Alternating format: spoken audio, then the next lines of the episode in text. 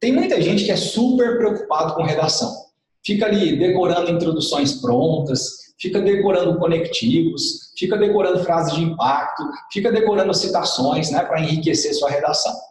Daí, deixa eu te explicar uma coisa. Tem gente que está com uma nota de redação tipo 860 e pergunta assim para mim, Gilberto, eu preciso fazer duas redações por semana ou só uma tá bom?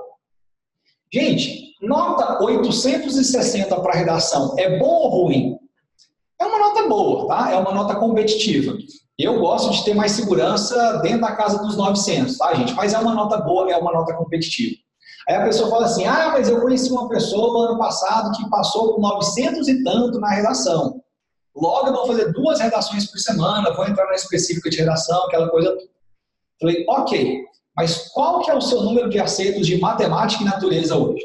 Aí a pessoa vai me falar, ela está acertando 23 questões em natureza, 21 questões em matemática.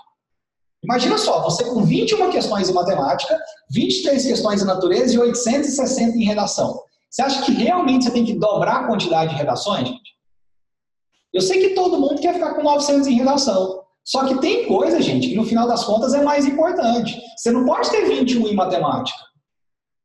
Não dá para passar para medicina com 21 em matemática, gente.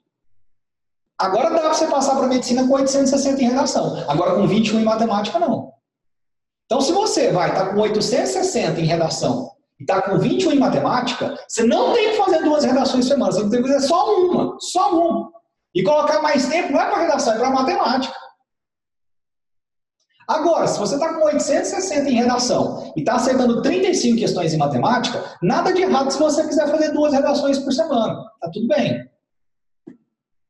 Então, gente, se sua nota de redação está acima de 800 e suas notas de matemática e natureza estão abaixo de 30, eu vou te recomendar que você continue fazendo só uma redação por semana. Tá de bom tamanho. Ah, mas eu quero bater 900. Não, você não quer bater 900. O que você quer é sair do campo dos 20 em natureza e matemática e chegar no campo dos 30. É isso que você precisa.